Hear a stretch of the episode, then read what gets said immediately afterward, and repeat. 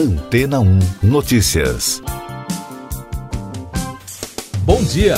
O governo dos Estados Unidos realiza uma investigação de segurança nacional sobre a produtora russa de software antivírus Kaspersky, enquanto aumentam temores no país de ataques digitais depois que a Rússia invadiu a Ucrânia. Em reportagem da Reuters, fontes familiarizadas com o assunto disseram que o caso foi encaminhado ao Departamento de Comércio pelo Departamento de Justiça no ano passado, mas o órgão fez pouco progresso até que funcionários do governo norte-americano pediram que eles avançassem na apuração no último mês de março. Isso porque as investigações apontam o risco de que o Kremlin possa usar o software antivírus, que tem acesso privilegiado aos sistemas de um computador, para roubar informações confidenciais ou adulterá-los à medida que a guerra e as tensões só aumentam entre Rússia e Estados Unidos. Desde o início da crise, os investigadores americanos já proibiram o uso do software pelo governo federal e ainda podem forçar a empresa a reduzir os riscos apresentados pela tecnologia ou até proibir a população de usá-los. Emily Kilcrease, ex-vice-assistente do representante comercial dos Estados Unidos, disse à agência de notícias que as autoridades são realmente a única ferramenta para lidar com a ameaça representada pela Kaspersky em uma base comercial em toda a economia. Os departamentos de Comércio e Justiça e a Kaspersky não responderam aos questionamentos dos jornalistas. A empresa com sede em Moscou sempre negou irregularidades ou qualquer parceria secreta com a inteligência russa. De acordo com a Reuters, a investigação está sendo executada usando novos poderes criados durante o governo Trump, que permitem que o Departamento de Comércio proíba ou restrinja transações entre companhias norte-americanas e empresas de internet, telecomunicações e tecnologia de nações adversárias estrangeiras, incluindo Rússia e China.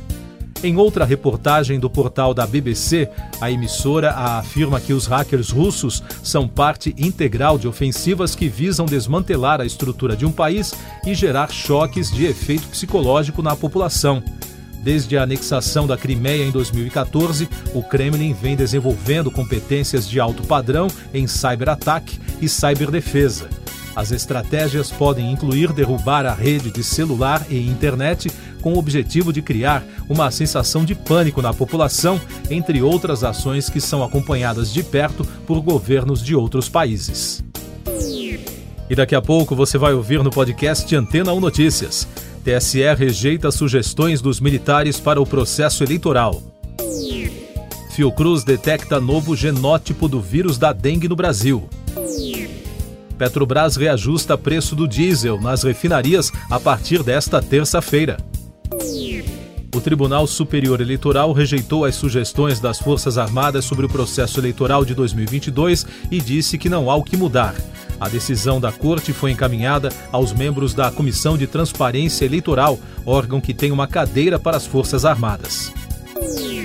A Fundação Oswaldo Cruz identificou o genótipo do sorotipo 2 do vírus da dengue pela primeira vez no Brasil. Segundo especialistas, a chegada dessa cepa preocupa, porque existe a possibilidade de ela se disseminar de forma mais rápida do que a linhagem asiático-americana que já circula por aqui. A linhagem encontrada é a mais disseminada no mundo e está presente na Ásia, Pacífico, Oriente Médio e na África. Preço médio do litro do diesel será reajustado a partir de hoje de R$ 4,51 para R$ 4,91, um aumento de 8,87%. Os preços da gasolina e do gás de cozinha não serão alterados. Segundo a Petrobras, o diesel não sofria reajuste há 60 dias, desde 11 de março. Com o novo aumento, o combustível já acumula no ano alta de 47% nas refinarias. Em comunicado à imprensa, a Abrava, Associação Brasileira de Condutores de Veículos Automotores, disse estar indignada com o novo aumento. Essas e outras notícias você ouve aqui na Antena 1. Oferecimento Água Rocha Branca. Eu sou João Carlos Santana e você está ouvindo o podcast Antena 1 Notícias. Com mais informações da área da saúde, a Diretoria de Vigilância Sanitária de Santa Catarina está monitorando um caso suspeito de um tipo de hepatite aguda desconhecida em uma criança de 7 anos de Itajaí. A criança já recebeu alta por apresentar bom estado geral. Em todo o Brasil, o Ministério da Saúde está monitorando sete casos suspeitos da nova doença. No mundo, mais de 200 casos foram identificados, especialmente no território europeu. O Brasil registrou na segunda-feira 59 mortes pela Covid-19 em 24 horas, totalizando mais de 664.300 óbitos desde o início da crise.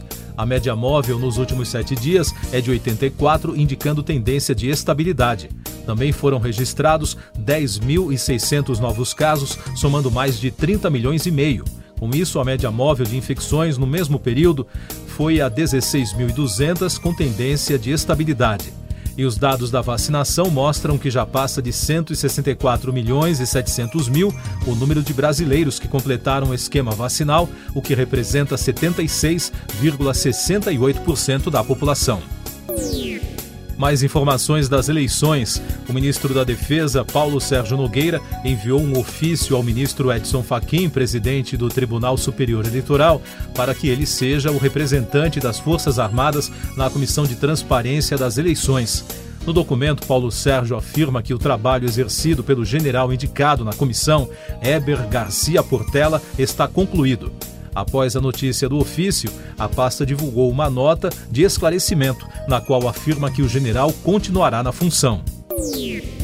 O pré-candidato à presidência pelo PDT, Ciro Gomes, testou positivo para a Covid-19. Pelo Twitter, ele afirmou que os sintomas estão leves, mas foi forçado a suspender atividades de campanha. Ciro Gomes está vacinado com três doses contra o coronavírus. O ministro Gilmar Mendes, do Supremo Tribunal Federal, decidiu cancelar o edital que estabelecia regras para a eleição de governador e vice do estado de Alagoas, com base em uma ação impetrada pelo PP. A votação dos novos chefes do executivo deveria ter ocorrido na segunda-feira, dia 2, mas foi suspensa no dia 1 pelo presidente Luiz Fux, que determinou a Mendes a responsabilidade sobre o caso. Poucas horas após o ministro cancelar o edital, a Assembleia Legislativa de Alagoas publicou um novo texto. Com isso, a eleição indireta vai ocorrer no próximo domingo, dia 15, às 13 horas, segundo a edição do Diário Oficial Eletrônico, publicado na noite de segunda-feira. Mais destaques do Noticiário Nacional. O Senado enviou documentos com informações sobre o orçamento secreto ao Supremo Tribunal Federal. Segundo o portal UOL, houve respostas de 340 deputados e 64 senadores. A ação do fim do ano passado atendeu a uma determinação da Corte que pediu medidas de transparência acerca do orçamento de relator. O presidente do Senado, Rodrigo Pacheco, pediu que os parlamentares encaminhassem todas as informações disponíveis sobre os autores das emendas. O Conselho Nacional de Trânsito publicou as regras para o cadastro de bons motoristas, uma norma que estava prevista na atualização do Código Nacional de Trânsito. A novidade cria o Registro Nacional Positivo de Condutores, que terá a relação dos motoristas que não cometeram infrações de trânsito nos últimos 12 meses. Segundo o texto publicado, o novo cadastro será implementado pelo governo até o mês de novembro. Economia. O presidente distrital do Federal Reserve em Atlanta, nos Estados Unidos, Rafael Bostic, reiterou que espera dois ou três novos aumentos de 50 pontos base nos juros antes de uma reavaliação da estratégia para conter a inflação no país. Em entrevista à Reuters, o dirigente disse que esse é um ritmo de aperto monetário agressivo para os padrões históricos e que, no momento, pessoalmente não vê necessidade de uma nova elevação dos juros. Na Argentina, a estatal YPF anunciou que vai aumentar o preço dos combustíveis em uma média de 9%, o segundo aumento em menos de dois meses. De acordo com a agência de notícias F, a produtora alegou em comunicado que o reajuste se destina a evitar o aumento da diferença de preços que já existe com a concorrência. Noticiário Tecnológico.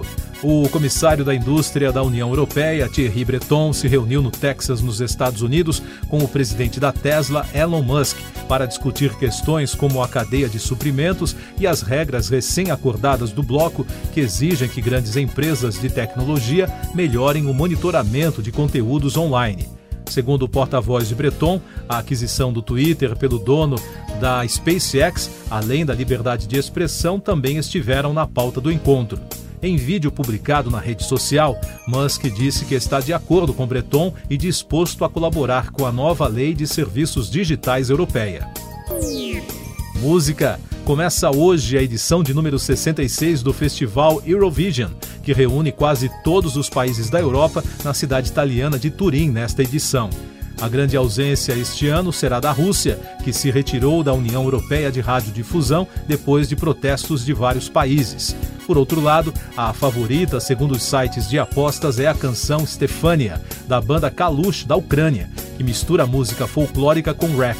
A grande final do evento será no próximo sábado. Pop Art, o famoso retrato de Marilyn Monroe, feito por Andy Warhol, Shot Sage Blue Marilyn, foi leiloado por 195 milhões de dólares, cerca de um bilhão de reais na segunda-feira. O negócio bateu o recorde para uma obra do século XX, que até então era do retrato As Mulheres de Argel, do pintor espanhol Pablo Picasso. Segundo as agências, apesar do valor recorde, o quadro ficou abaixo das expectativas de leiloeiros e colecionadores que acreditavam que a pintura chegaria aos 200 milhões. Siga nossos podcasts em antena1.com.br. Este foi o resumo das notícias que foram ao ar hoje na Antena 1.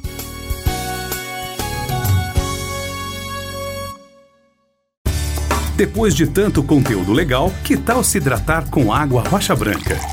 O consumo regular de água durante o dia traz benefícios para a saúde, como, por exemplo, manter a pele bonita e hidratada. Rocha Branca, da fonte direto para sua casa.